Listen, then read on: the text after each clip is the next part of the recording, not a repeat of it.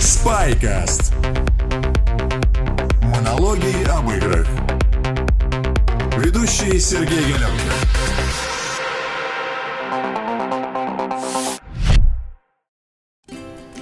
Привет, меня зовут Сергей Галенкин, и я сегодня расскажу немножко о том, как вести себя на Gamescom.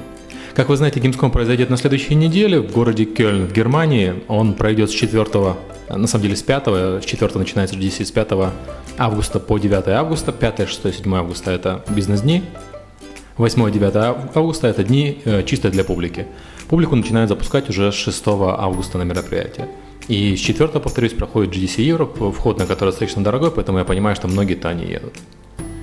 GDC, э, GDC и Gamescom проходят в выставочном центре Кёльна, куда проще всего добираться на самом деле на метро. У вас билет на метро входит в билет на мероприятие, на выставку и на конференцию. Там можно добираться на такси, но такси достаточно дорогое и такси достаточно неудобное, там не очень удобный подъезд, поэтому лучше на метро и пешком метро, выход из метро прямо возле э, самой конференции.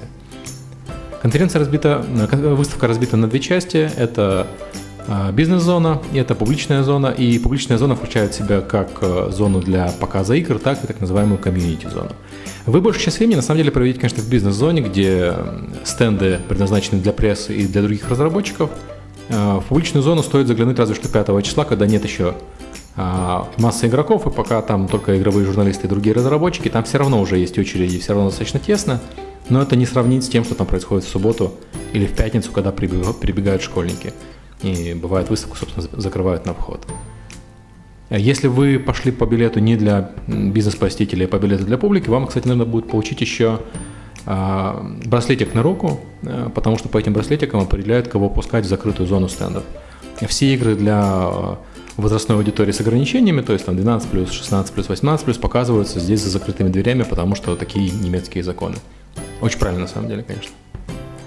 В бизнес-зоне э, есть будки издателей и есть э, стенды партнеров.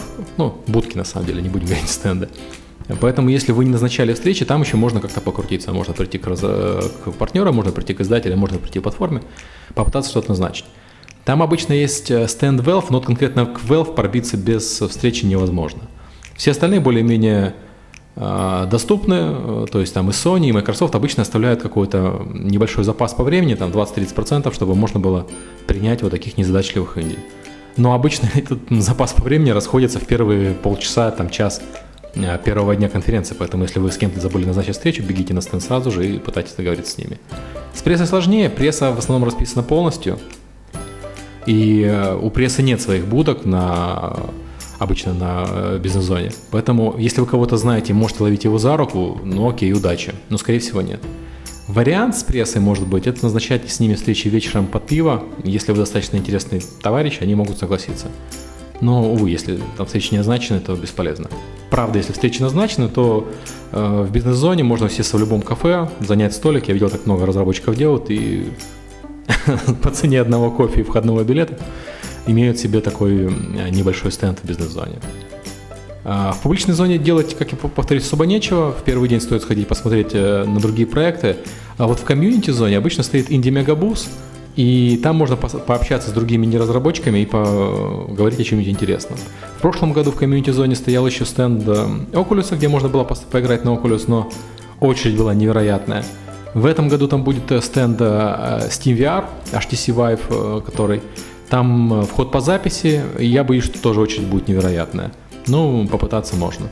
А, комьюнити-зона находится отдельно немножко от игр, а, поэтому ее многие пропускают. Если будете идти по центральному коридору а, выставочного центра, то с одной стороны у вас будет э, бизнес-зона, а с другой стороны прямо напротив нее будет проход э, в эту самую комьюнити-зону.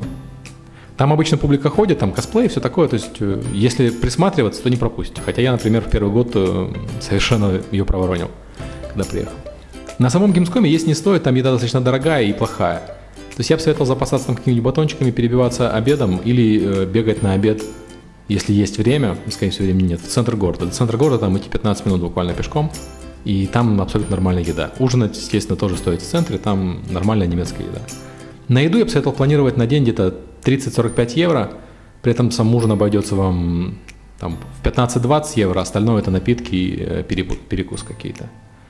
А, кроме того, на Gamescom обычно очень много вечеринок, и на них стоит записаться заранее. Еще время есть, но если попытаетесь. Они обычно или, недорогие, или бесплатные вообще. То есть есть вечеринка Pocket Gamer, есть вечеринки инди различные, региональные. То есть не одним варгеймингом там э, дело обходится. На вечеринках, конечно, шумно и знакомиться сложно. То есть если вы экстраверт, то да, время на вечеринке стоит тратить, вы можете садиться с людьми. Если нет, то будет сложновато. Еще параллельно с Gamescom э, в первые дни проходит конференция Respawn, э, respawngathering.com. Э, она достаточно интересная, она как раз предназначена для Индии, она очень недорогая, там, по-моему, входы около 50 или 100 евро. В сравнении с GDC, где стоит порядка 1000 евро, это невероятно дешево. Советую сходить, оно полезное и для заведения знакомств, и там нет прессы обычно, но там зато есть инди-разработчики, инди-издатели, с которыми можно пообщаться и э, свой проект э, попичить. Э, спасибо, на этом, наверное, все. Да, э, вступительный интер делал Дима Сударушкин из Катанавтов. Спасибо ему большое. Пока.